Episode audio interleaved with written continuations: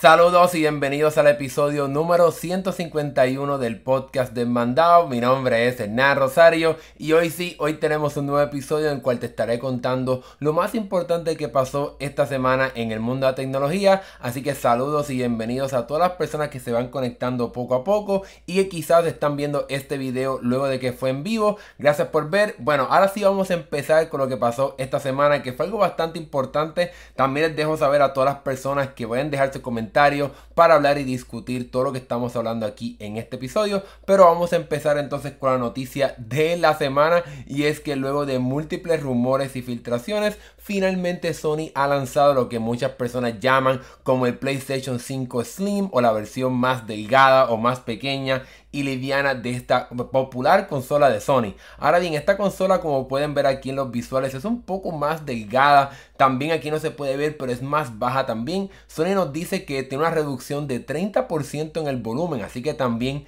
es menos pesada, algo que sin duda alguna va a ser un beneficio porque PlayStation 5, aunque no va a estar moviéndolo a cada rato, sin duda alguna es bastante pesado y bien grande. Otra cosa que también se ha eh, un cambio que vemos en el tamaño de esta consola es que como mencioné es más bajo, 33 milímetros más bajo y, o equivalente a 1.25 pulgadas, así que eso es algo bastante sorprendente en ese sentido, pero estaremos viendo en breve cómo realmente todavía sigue siendo bastante grande esta consola de Sony.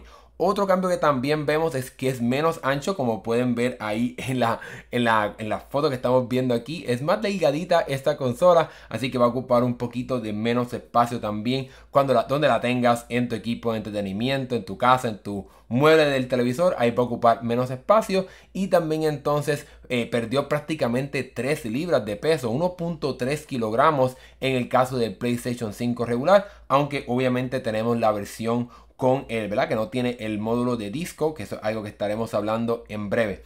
Ahora bien, aunque estamos viendo este cambio de diseño, hay otra cosa que también Sony añadió que yo creo que nadie se imaginó. Bueno, se lo imaginaba la gente, pero no se había filtrado. Y es que entonces esta consola llega con un poquito de más almacenamiento. Ahora viene con un terabyte de almacenamiento, a diferencia de los 825 gigabytes, que era un poquito un número bastante no estándar, que realmente se quedaba bastante corto cuando empezabas a añadir bastantes juegos, juegos bastante populares. Ya se te iba quedando un poco el almacenamiento y entonces esto significa que como vemos un aumento en el almacenamiento de esta consola, eso significa que estaremos viendo como parte de este anuncio un aumento en cuestión del precio de este PlayStation 5, específicamente la versión digital. Así que la versión regular se queda como quiera, por lo menos en Estados Unidos, en los 500 dólares, pero entonces la versión digital, como vemos este aumento en almacenamiento, pues entonces brinca a 449 dólares, un incremento de 50 dólares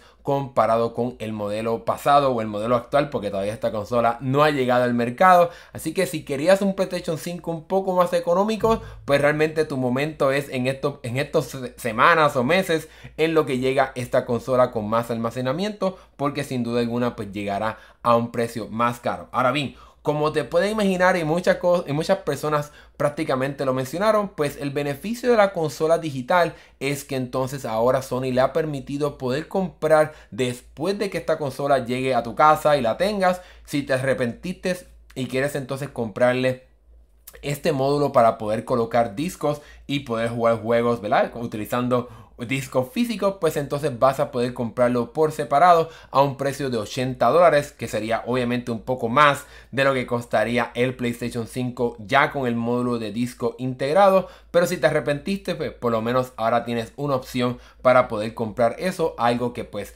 en el actual PlayStation 5 digital no puedes hacer. Este módulo no es compatible con el, el modelo actual digital, así que no puedes comprarlo para tu consola actual si es que tienes este PlayStation 5 eh, digital.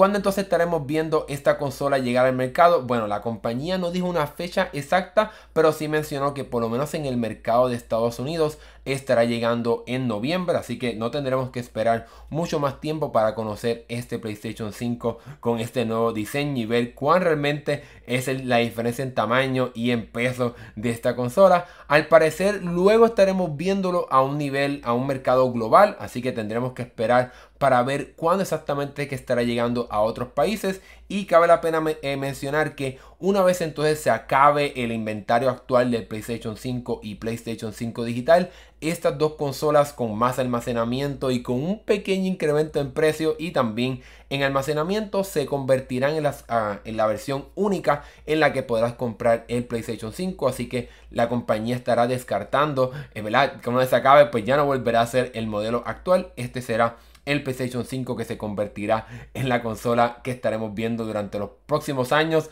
al menos que también luego veamos un PlayStation 5 Pro. Eso era algo que también se había rumorado. Ya veremos si entonces en el futuro cercano estaremos viendo un PlayStation 5 Pro o no. Bueno, en mi opinión, realmente esto es una excelente idea que Sony haya lanzado eh, esta, consola con un poquito de menos espacio, que, ocupe, que pese menos. Así que eso sin duda alguna, eh. Pues va a ser una alternativa bastante buena para las personas que quieren una consola un poco más pequeña. Obviamente el PlayStation 5 es gigante y desafortunadamente todavía sigue siendo bastante gigante porque aquí tenemos una foto que utiliza prácticamente las dimensiones y podemos ver a la derecha serían entonces las nuevas versiones del PlayStation 5. En el medio estaríamos viendo la actual consola que es bastante grande y entonces a la izquierda de esta imagen estaremos viendo entonces las consolas de Microsoft, el Xbox Series X y el Xbox Series S y puedes ver la diferencia en tamaño sin duda alguna.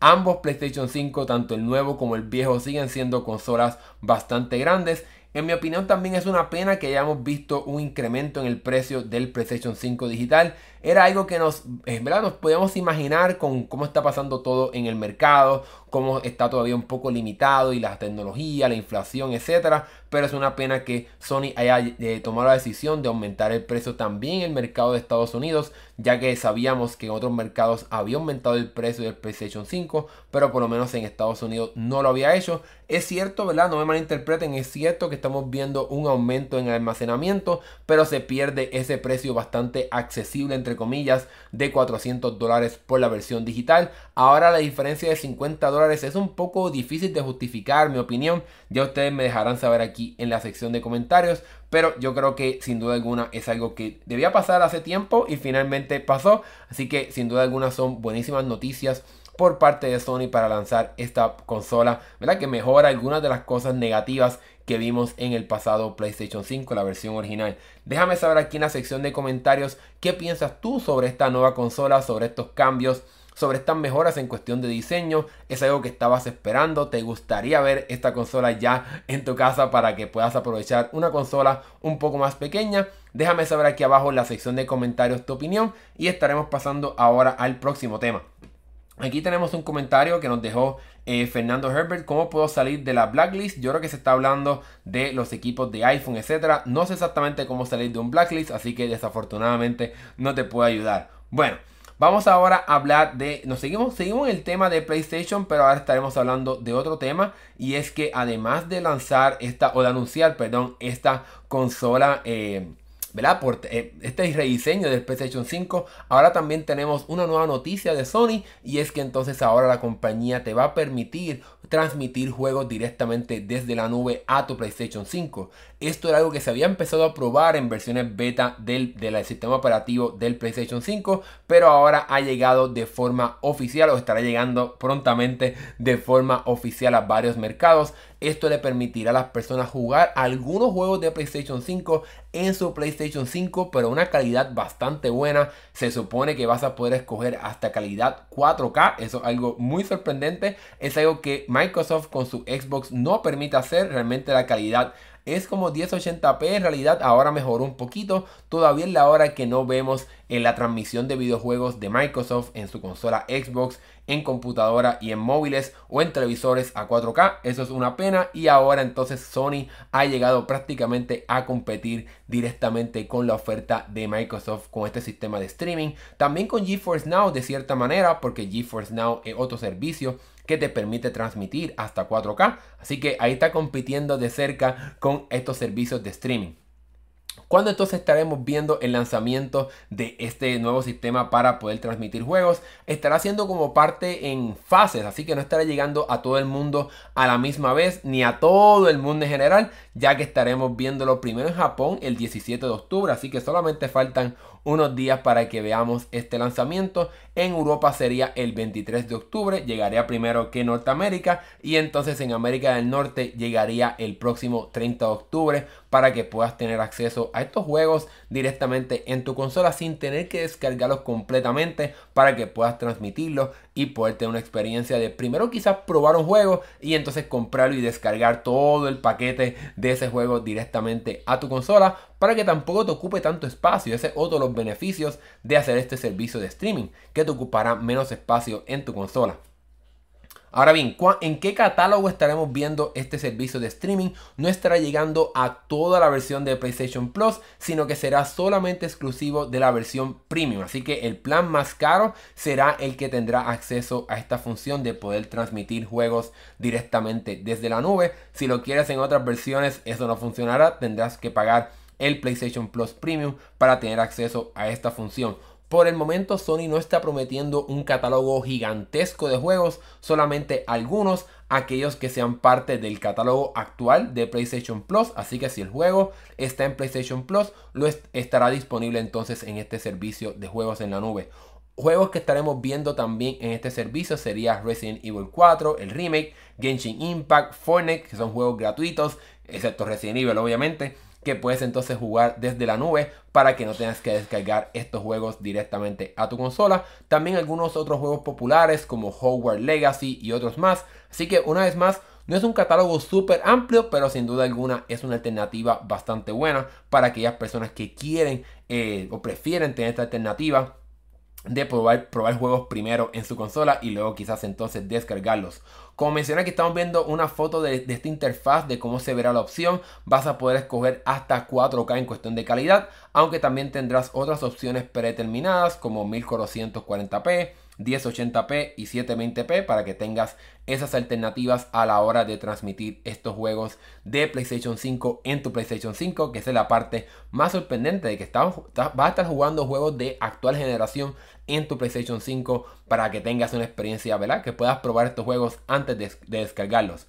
Ahora bien, obviamente hay una expresión en inglés que dice el elefante en el cuarto o lo más obvio o la pregunta más importante de todo esto es que como este servicio será parte de PlayStation Plus, se estará, le estará permitiendo a las personas jugar juegos de PlayStation 5 desde la nube en su consola estaremos viéndole entonces la llegada a computadoras, a teléfonos y también entonces en el PlayStation Portal, la, la consola, el dispositivo portátil. Yo sé que muchas personas se han quejado que he dicho consola, realmente no es una consola, pero este dispositivo portátil de PlayStation. Estaremos viendo entonces en un futuro la habilidad de poder jugar juegos desde la nube en este dispositivo, este PlayStation Portal. Realmente yo considero que ese es el futuro y eso es lo que debe estar trabajando. Esa debe ser la mira de Sony para poder traer este servicio, no tan solo el PlayStation Portal, sino que también lo puedas jugar en tu teléfono, en tu tableta, en tu computadora, para que aquellas personas que quizás no pueden comprar o, no se, o se les imposibilita comprar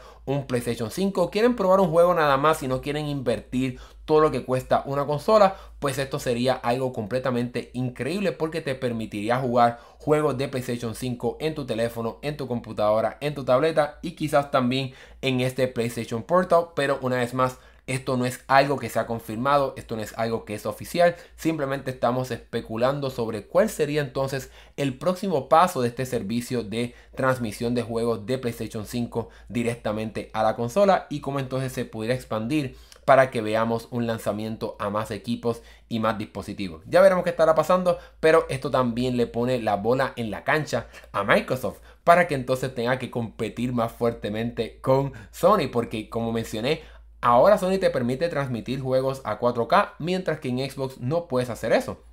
Eso es algo que realmente lo pone en ventaja comparado con, como mencioné, con Microsoft, que se ha quedado un poquito atrás en esa parte en cuestión del servicio de streaming. También, como mencioné, me encantaría que más personas pudieran probar este servicio. Ya veremos si eso se estará haciendo realidad. Déjame saber, el gamer nato, si esto te parece interesante, si te gustaría que eh, veamos entonces la llegada de este servicio de juegos de PlayStation 5 a otros dispositivos. Nosotros seguiremos bien pendientes, creemos que ese es el futuro. Sony sin duda alguna está también apostando al mercado móvil. Eso es algo que también ellos están muy muy interesados en esa parte. Así que quizás a través de estos servicios de juegos en la nube es como quizás la compañía pudiera entrar directamente al mercado móvil para entonces poder competir también con la oferta de Microsoft, con la, con la oferta de GeForce Now que también te permite jugar en tu teléfono. Déjenme saber aquí en la sección de comentarios qué les parece todo esto. Aquí tenemos el comentario de El Gamer Nato que dice que me encantaría mucho. A mí también me encantaría. Ya veremos si estaré probándolo para ver qué, qué, también funciona esto y estaré reportando en mis redes sociales o por ahí en, en el canal. Estaremos hablando quizás de eso en breve. Bueno. Ya hablamos un poco de PlayStation, bastante de Sony, ¿verdad? Del PlayStation 5 y de ahora de este servicio nuevo de transmisión de juegos directamente desde la nube. Pero ahora entonces queda hablar sobre un tema que hemos estado hablando de este prácticamente por dos años porque eso es lo que ha tomado el tiempo para que sea realidad y es que entonces luego de 21 meses de espera finalmente Microsoft ahora es dueña de Activision Blizzard. Así que durante los pasados meses aquí en el canal hemos reportado bastante todo lo que ha pasado, todas las peleas eh, legales, todas las batallas en diferentes países pues finalmente esto se ha hecho realidad. Ahora Microsoft es dueña de Activision Blizzard. Ya ahora se supone que entonces estaremos pasando a ver la llegada de juegos de Activision Blizzard directamente en el servicio de Game Pass y en las consolas. De, aunque ya estaban en las consolas de Xbox, pero que sean parte integral de este ecosistema que Microsoft está creando con sus consolas. Así que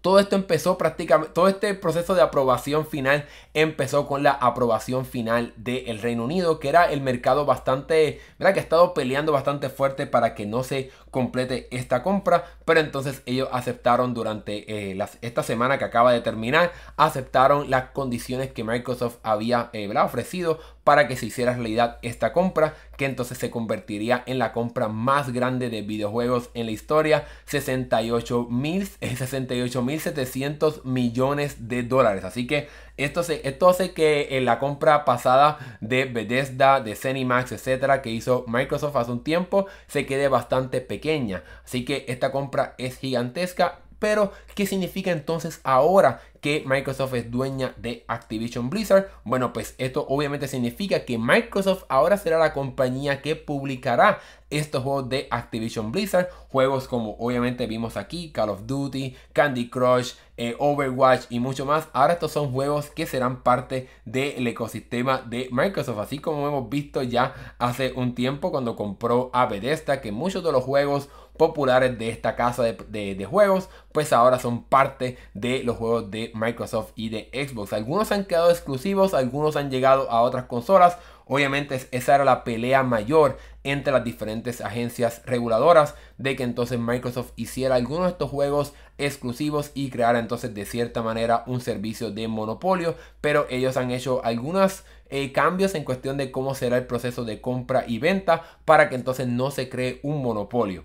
Ahora bien, ¿cuándo entonces también estaremos viendo la llegada de estos juegos de Activision Blizzard a que sean entonces parte de la familia de juegos que están disponibles en el servicio de suscripción de Game Pass? Pues por ahora la compañía no ha dicho nada, se había rumorado que si esta compra se, se hacía realidad, pues que entonces estaríamos viendo entonces una integración de estos juegos al servicio de Game Pass en el 2024. Así que ya veremos qué estará pasando.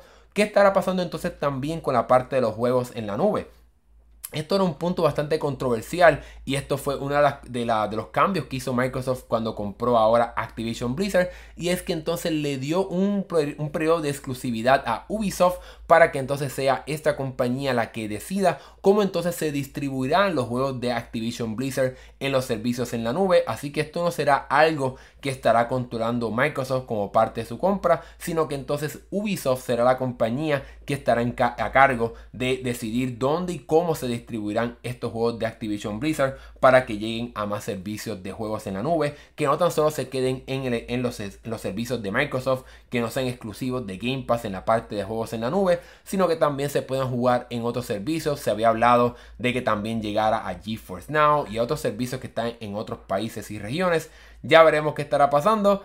Otra de las cosas que también eh, prometió Microsoft con esta compra es que estaría trayendo algunos de los juegos de Activision Blizzard, obviamente el más popular Call of Duty, por lo menos durante los próximos 10 años a las consolas de Nintendo, también para las consolas de PlayStation, por lo menos lo asegura y lo garantiza, pero se supone que Microsoft dijo que no hará ninguno de estos juegos exclusivos por ejemplo como Call of Duty, no lo hará exclusivo para Xbox, sino que todavía estará en PlayStation y las próximas consolas que Sony lance. Ya veremos si esto, eso estará pasando. Yo creo que sí, porque cuando se hizo el análisis financiero de, de esta compra de Microsoft, y eh, de esta compra de Activision Blizzard por parte de Microsoft, se encontró que realmente hay mucho dinero vendiendo juegos de Call of Duty en PlayStation y no creo que entonces Microsoft vaya a sacrificar esas ventas y entonces perder dinero, obviamente. Así que ya veremos qué estará pasando. Y la otra, eh, el otro punto importante de esta compra es que por ahora se queda el actual CEO, el jefe de Activision Blizzard,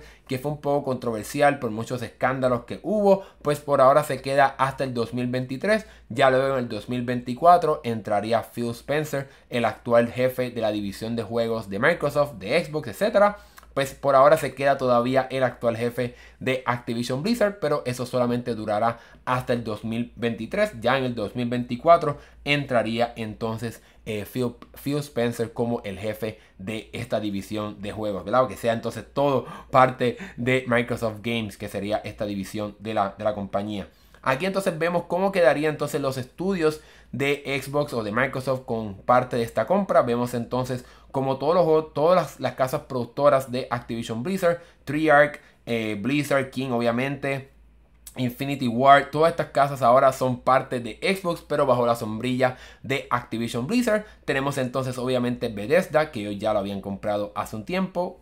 Eh, compañías como Bethesda, ID, etcétera, que Arkane, todos estos juegos pesados, todas estas casas productoras, pues son parte de Xbox y entonces los pasados estudios que ya la compañía había comprado de forma independiente. Así que así es como quedaría entonces el, el origami prácticamente, este puzzle, como dicen en los españoles, este rompecabezas de estudios por parte de, de esta casa productora ahora de Microsoft con Xbox Game. Así que vamos a ver qué está pasando. Yo creo que esta compra sin duda alguna fue controversial. Hay alguna posibilidad de que quizás en un futuro esto se vuelva quizás como un medio monopolio. Ya veremos qué estará pasando y cómo el mercado reaccionará. Aunque ya se aprobó la compra, ya no se puede ir hacia atrás. Ya veremos cómo Microsoft se comportará ahora que es dueña de muchas compañías de videojuegos. Ya veremos qué estará pasando. Déjenme saber aquí en, la, en la sección de comentarios. Todavía Sony sigue siendo bastante grande y Nintendo también, pero ahora Xbox también es una compañía bastante grande y es dueña de uno de los estudios y una de las casas productoras más grandes de la, de, la, industria de videojuegos. Lo demuestra el gran precio que pagó por estas compañías. Así que ya veremos qué estará pasando. Vamos ahora aquí a los comentarios que algunas personas han dejado. Tengo aquí un comentario de El Gamer Nato. Dice, ¿tú crees que después de haber hecho la compra de Activision a Microsoft, comprará entonces a Nintendo. Yo creo que eso sin duda alguna no pasará. Nintendo no tiene ningún problema financiero ahora mismo para justificar una venta. No creo que eso pase en ningún momento. Eso se había rumorado y él decía que era algo que le gustaría hacer, pero no creo que esté pasando para nada esa compra de, eh, Nintendo por parte de Microsoft. Aquí el Gamer Nato también nos dice, lo malo del contrato de Xbox con Play solo tendrá solo Call of Duty. Ya veremos qué estará pasando. Se supone que cuando vimos el estatus financiero, se supone que a Microsoft le conviene seguir lanzando juegos de, eh, Activision Blizzard para las consolas de PlayStation, de Sony, porque hay mucho dinero que se puede hacer, pero ya veremos si la compañía quiere entonces ser un poco más golosa y entonces sacrificar un poco las ganancias que tiene con tal de hacer algunos de estos juegos exclusivos, pero se supone que por lo menos eso no estará pasando durante los próximos 10 años.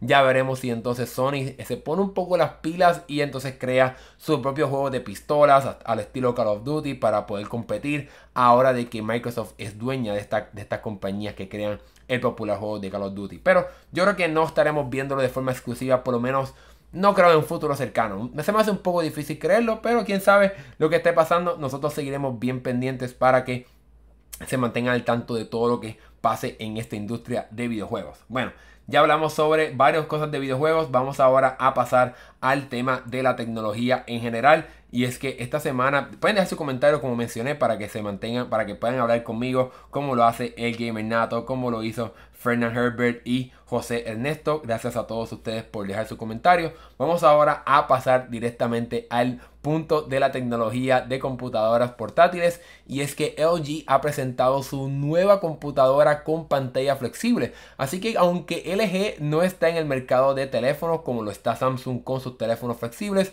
la compañía surcoreana ahora quiere competir en el mercado de las computadoras con pantallas plegables. Así que esta sería la LG Grand Fold. El nombre no es muy sorprendente que digamos utiliza la marca de Gram, que se, supone que es una computadora bastante liviana y bastante fácil de llevar, pero obviamente le pone el nombre Fold para entonces convertirla pues obviamente en una computadora portátil con estas pantallas eh, plegables. Esta no sería la primera computadora que utiliza este tipo de pantallas. Ya hemos visto este tipo de tecnología por parte de Lenovo, así que LG está entonces entrando en este mercado para poder Llevarnos, llevarnos quizás al futuro para que entonces veamos en, eh, en el futuro cercano este tipo de dispositivos y que se conviertan quizás en una realidad.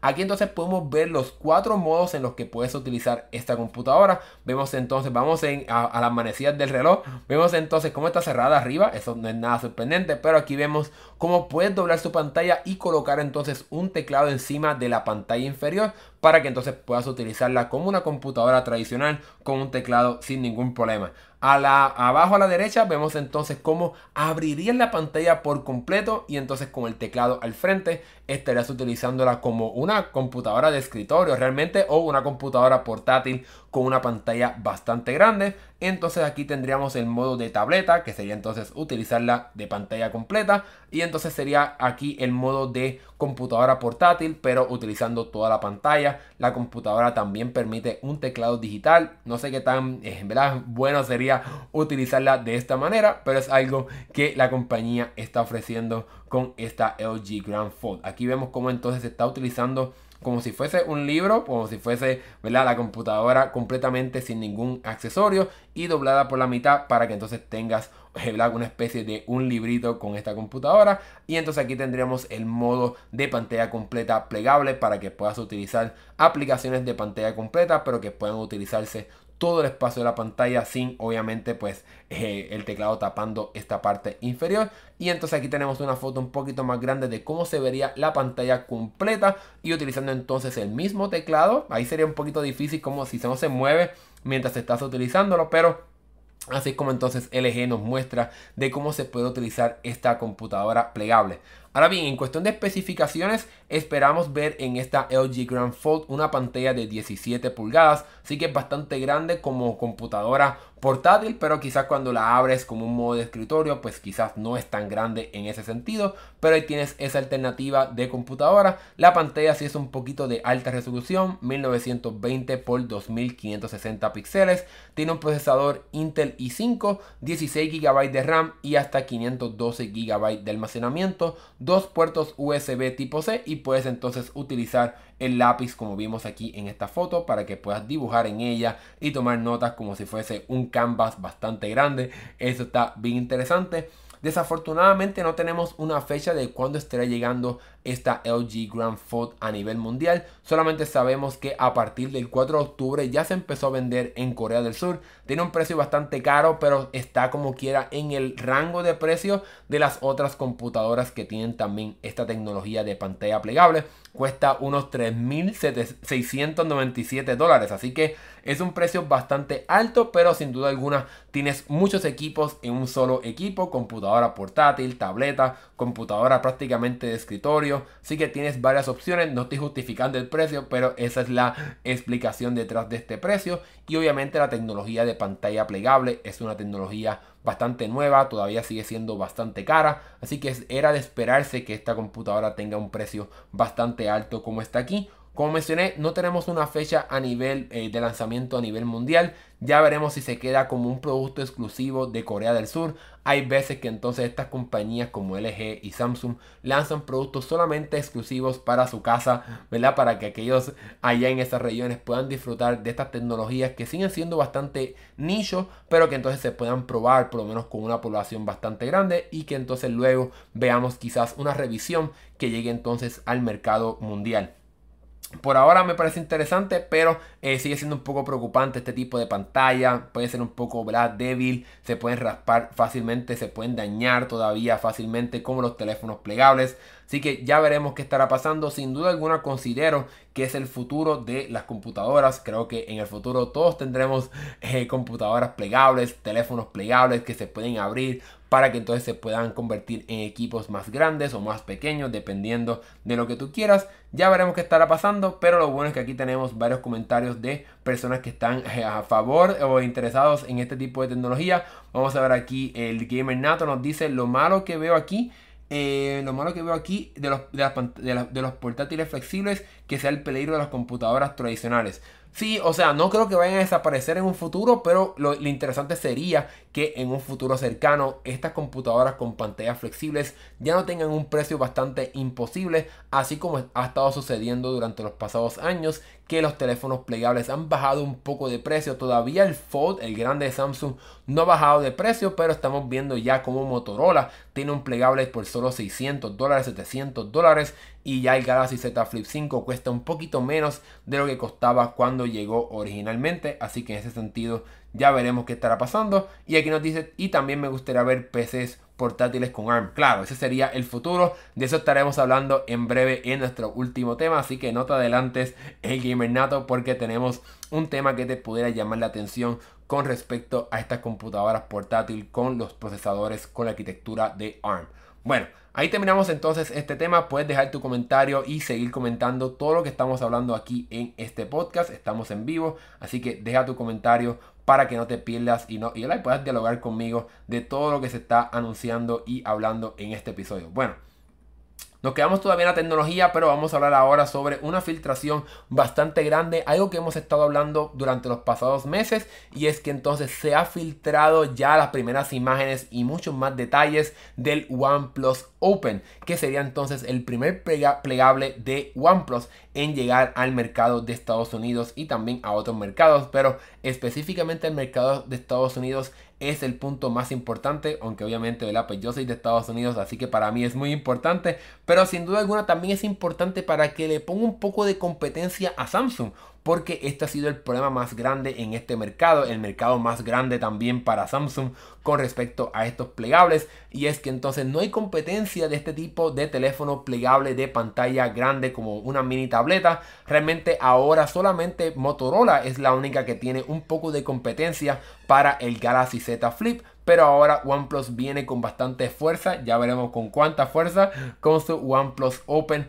que sería una versión internacional de los teléfonos de Oppo que ya vimos con pantalla completa. Así que de cierta manera eh, podemos ya saber un poco más de cómo es que será este teléfono. Así que a diferencia del Galaxy Z Fold y otros teléfonos plegables, este OnePlus Open es un teléfono que busca ser un teléfono bastante tradicional cuando está cerrado. Aquí yo tengo mi Galaxy Z Fold 4 y pueden ver que es bastante eh, largo el teléfono, mientras que entonces el OnePlus Open es un poco más ancho para que entonces cuando lo tengas en una mano el teléfono realmente se sienta como un teléfono tradicional, no como el Galaxy Z Fold que prácticamente es muy poco lo que puedes hacer en esta pantalla externa porque es muy estrecho, es muy delgado y realmente prácticamente yo creo que el 99% del tiempo lo uso abierto porque es muy limitado cuando está cerrado este teléfono. Mientras que entonces OnePlus con su OnePlus Open busca hacer un teléfono un poco más tradicional cuando tienes la pantalla cerrada.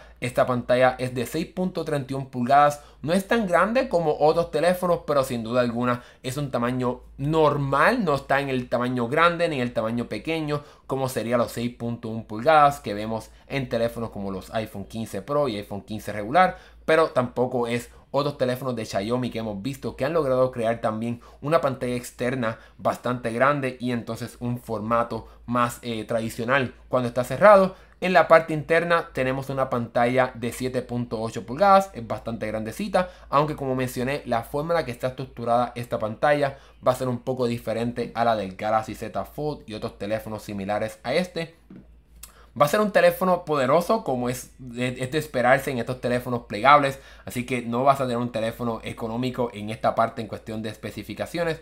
Va a tener en cuestión de RAM 16 GB de RAM, 256 GB de almacenamiento. Va a llegar con el Snapdragon 8 generación 2. Así que en ese sentido este teléfono va a ser uno bastante poderoso. Y en la parte trasera como vimos aquí va a llegar con tres cámaras. Así que es un teléfono que busca ser una alternativa bastante buena comparado con la oferta de Samsung y otras compañías. Vamos a tener aquí una cámara telefoto de 3X con 64 megapíxeles, una cámara ancha de 48 megapíxeles y una principal también con la misma cantidad de megapíxeles. Pero aquí donde OnePlus quiere distinguirse sería con la marca Hasselblad, que sería ¿verdad? este sistema que le permite eh, ¿verdad? tener colores un poquito más naturales y un poquito mejor comparado con la competencia. Pero ya veremos cuando llegue el teléfono y si podemos entonces probarlo para poder ver si realmente será una buena alternativa en cuestión de cámaras. Sabemos que los teléfonos plegables no tienen las mejores cámaras. Esa ha sido una de las quejas más grandes que hemos tenido muchas personas con, eh, con, respecto a estos teléfonos plegables. Ya veremos si OnePlus hace un buen trabajo, aunque sabemos que a veces los teléfonos de OnePlus no tienen las mejores cámaras en su parte trasera, aún en sus teléfonos tradicionales. Así que no esperamos ver unas cámaras increíbles, pero ya veremos si OnePlus entonces nos sorprende. Este teléfono estará llegando en dos colores, esta con una parte trasera en cristal en color verde que me acuerda bastante el color verde del iPhone 11 Pro. Y entonces tendríamos la segunda opción de color que sería en negro con una cubierta en cuero vegano. No sería cristal en la parte trasera sino este cuero vegano que hemos visto también en otros teléfonos chinos. Aquí no nos sorprende para nada que OnePlus también está utilizando este sistema estético de teléfono pero aquí es donde viene la parte un poco negativa y es que aunque el teléfono sí llega un poquito más económico que el Galaxy Z Fold, específicamente el 5, la actual generación, como que ya llega a un precio bastante caro y costoso, va a tener un precio de 1700 dólares. Sí que es, un, es 100 dólares más barato que el Galaxy Z Fold 5, pero sigue siendo un teléfono sumamente costoso. Así que se supone que la compañía tiene que venir con algo bastante bueno, pero ya veremos cuando llegue el teléfono si realmente el teléfono llegará con muy buenas especificaciones y será un teléfono poderoso y útil. Obviamente la parte más complicada para OnePlus será la parte del software, aquí donde Samsung realmente gana. Ellos tienen un excelente software de poder utilizar muy bien el espacio, de poder abrir múltiples aplicaciones a la misma vez. Así que OnePlus tiene que trabajar también bastante para que entonces nos, pueda crear una experiencia de software muy buena. Pero ya veremos qué estará pasando una vez entonces el teléfono se presente. No tendremos que esperar mucho tiempo. El teléfono se presentará el 19 de octubre. Así que estamos prácticamente a solamente 5 días para, que, para poder conocer este OnePlus Open. Así que la semana que viene también seguramente estaremos hablando de este teléfono para traerte todas las especificaciones, todas las partes del software y qué cosas quizás no, nos sorprenderá de este OnePlus Open. Una vez más, estoy bastante feliz de que veamos un teléfono como este para que entonces le meta un poquito de presión a Samsung y veamos una alternativa, otra alternativa de teléfonos plegables de pantalla completa, que no solamente veamos la alternativa de Samsung, la compañía necesita un poco de presión, un poco de competencia para que entonces quizás cambie un poco este Galaxy Z Fold. La, compañía se ha quedado bastante con el mismo diseño desde el Galaxy Z Fold 3. Ahora el 5 sin duda alguna pues cierra mejor, cierra de forma plano pero como quiera hay debe haber un poco más de competencia para que Samsung sienta un poco de peligro y le meta un poquito a la parte de innovación, así como sucedió con el Galaxy Z Flip 5, que una vez vimos más competencia, pues entonces vimos cómo la compañía lo rediseñó por completo y le dio esta pantalla externa mucho más grande, así como ya habíamos visto en otros teléfonos plegables. Así que ya veremos qué estará pasando. OnePlus la tiene un poco difícil con la parte del software, tiene que trabajarlo bastante bien, tiene que sorprendernos en esa parte de utilizar el, el espacio de esta pantalla grande interna muy bien. Ya veremos qué estará pasando, no tendremos que esperar mucho más tiempo. Así que déjame saber aquí en la sección de comentarios qué piensas tú sobre este, este anuncio, esta filtración de este OnePlus Open. ¿Te llama la atención? ¿Te interesan los teléfonos plegables? o piensas que entonces esto todavía está muy caro, que todavía sigue siendo muy nicho, déjame saber lo que piensas aquí en la sección de comentarios. Aquí el Gamer Nato está bastante activo en la sección de comentarios y nos dice OnePlus lo veo como que miró lo que hizo las demás marcas y dijo me quedo atrás. Claro, eso lo hemos visto también en otras compañías que obviamente ven la competencia y quieren también tener una alternativa también ellos para competir en el mercado. Pasó con Google con su Pixel Fold, ya vio la presión que estaba sintiendo con los teléfonos plegables y la compañía hizo entonces lo suyo. Y ya que es mejor y más barato, gastamos más en potencia. Ya veremos qué estará pasando, si veremos o no mejores especificaciones en este teléfono comparado con el Galaxy Z Fold 5. Pero por lo menos en papel tienen el mismo procesador. Creo que no llega con 16 GB el Galaxy Fold 5, creo que son 12. Pero ustedes checarán aquí en, en los comentarios.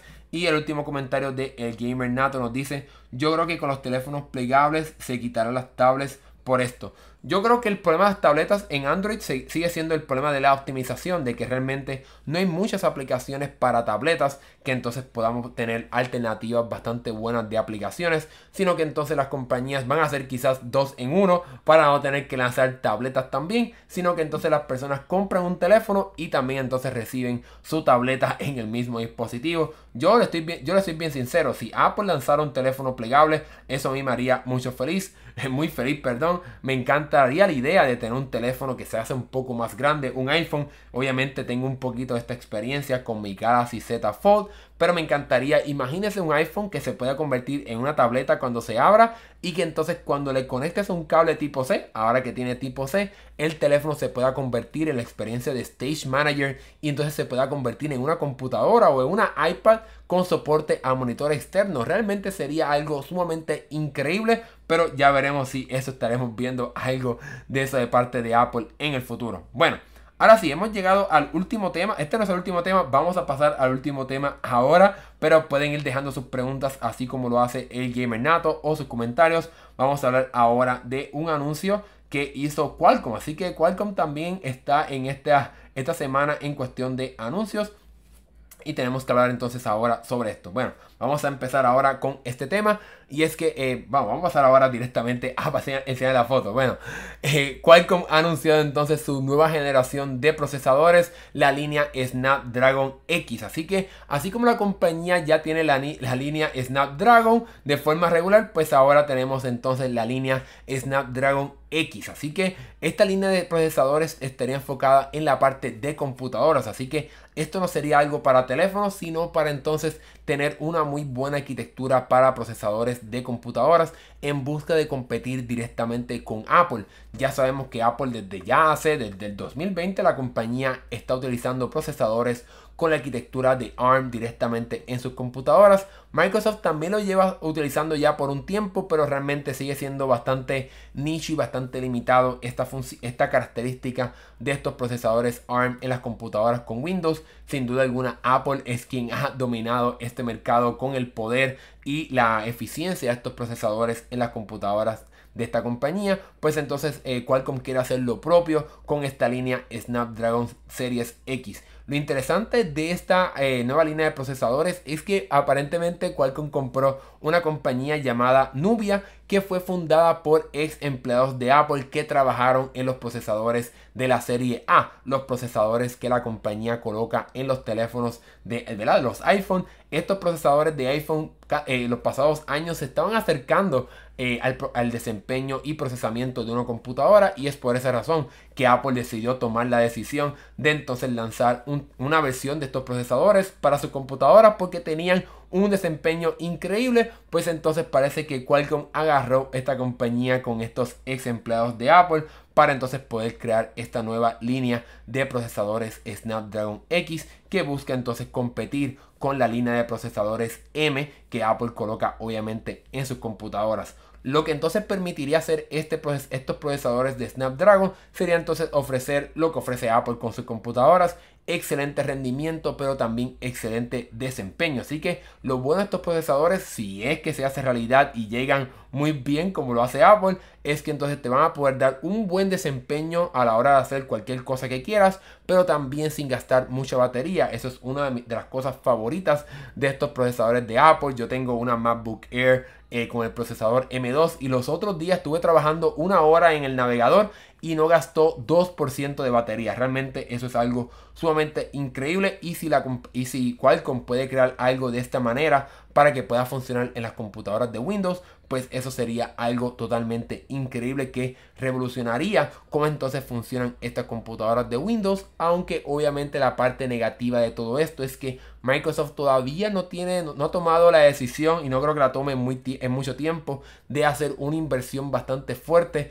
en mejorar y optimizar Windows y muchas de las aplicaciones para que puedan funcionar en estos procesadores de ARM. Porque ese ha sido el problema de estos procesadores en las computadoras con Windows, las computadoras con este sistema operativo y es que realmente no tienen un buen desempeño ni tampoco tienen una muy buena experiencia porque no hay muchas aplicaciones que estén optimizadas para poder correr en este sistema de procesadores ARM y el sistema de emulación y traducción no es tan bueno como el de Apple que tan pronto llegó realmente era hasta más rápido que la experiencia en Intel. Así que esa es la parte problemática de todo este anuncio de que sí estamos emocionados por ver cuál va a ser el futuro de estos procesadores bajo la línea Snapdragon X, pero también depende de Microsoft de que optimice y permita crear un sistema que mejore el desempeño de estas aplicaciones de Windows o darle las herramientas a los desarrolladores para que puedan emular y crear mejores aplicaciones que puedan funcionar en este sistema de procesadores bajo la arquitectura de ARM.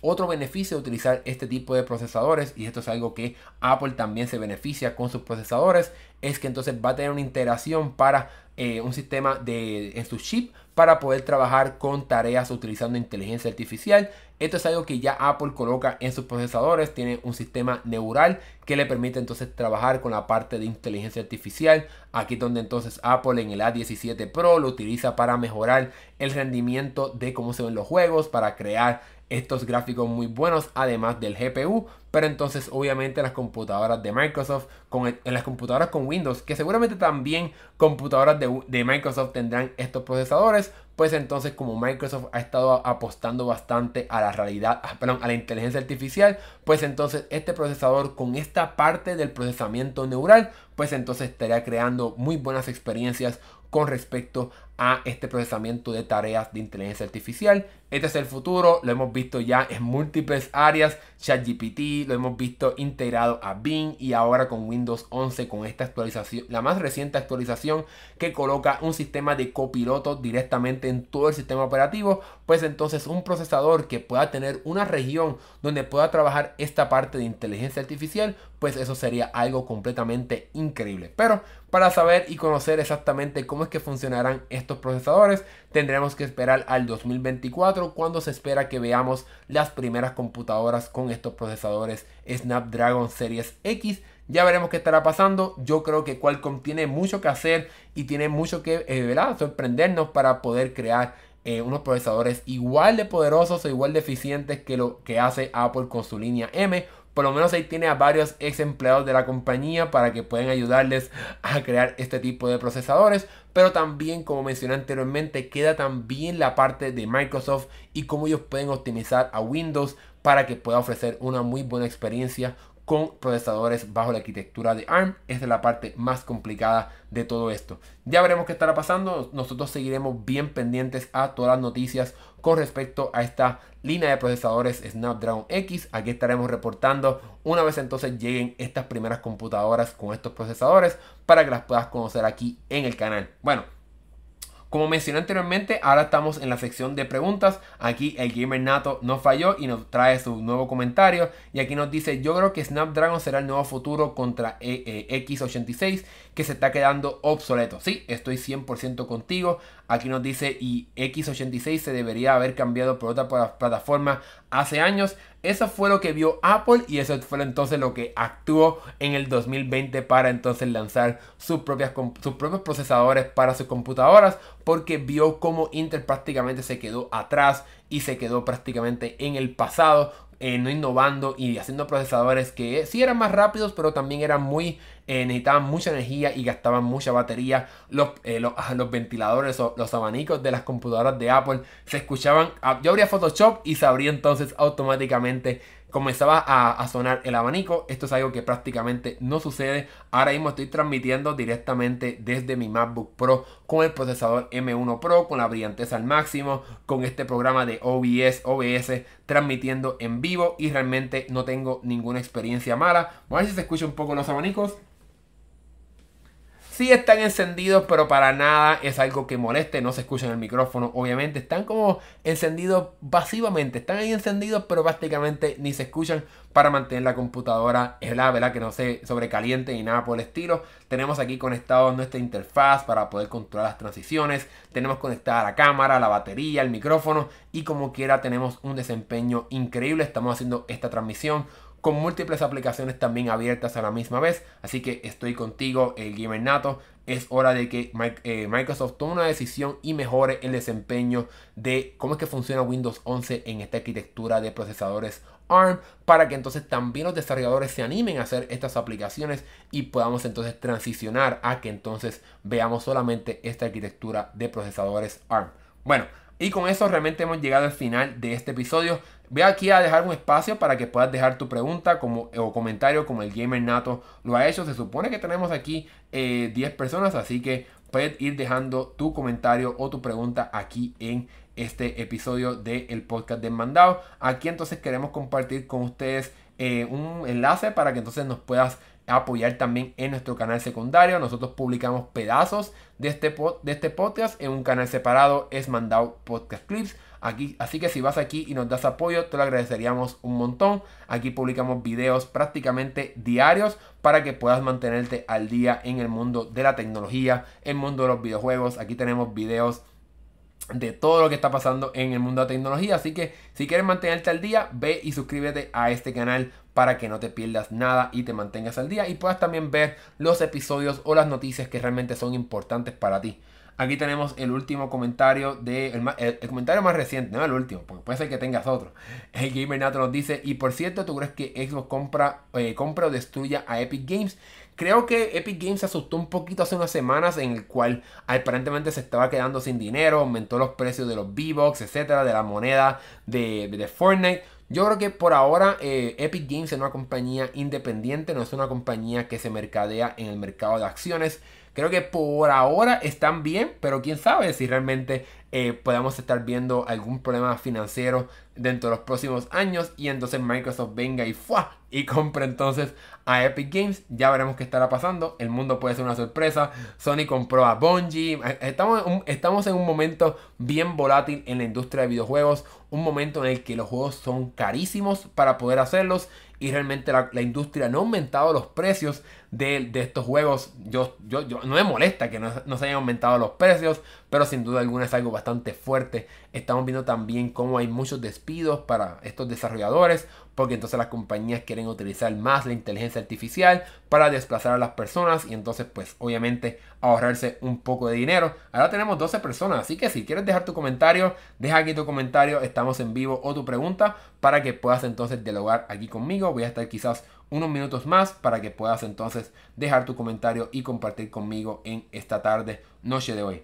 Bueno, eh, aquí nos dice otro comentario. No tienen que ser. Pues, síganle el ejemplo al Gamer Nato. Dejen aquí su comentario para que puedan hablar conmigo. Aquí nos dice: Oye, ¿tú crees que Nintendo intente comprar a una compañía grande? Creo que Nintendo, como, como es una compañía japonesa, ellos son como bastante tradicionales en ese sentido y les gusta hacer todo como dentro de su casa. Así que yo creo que Nintendo no comprará una compañía grande como hemos visto de parte de Microsoft y Sony. Aunque Nintendo sin duda alguna está muy bien económicamente y tiene mucho poder económico, creo que no es parte de la cultura de Nintendo comprar múltiples estudios y tener múltiples compañías bajo la sombrilla de Nintendo. Ellos se enfocan en sus franquicias eh, principales, Mario, Metroid, Zelda, etc.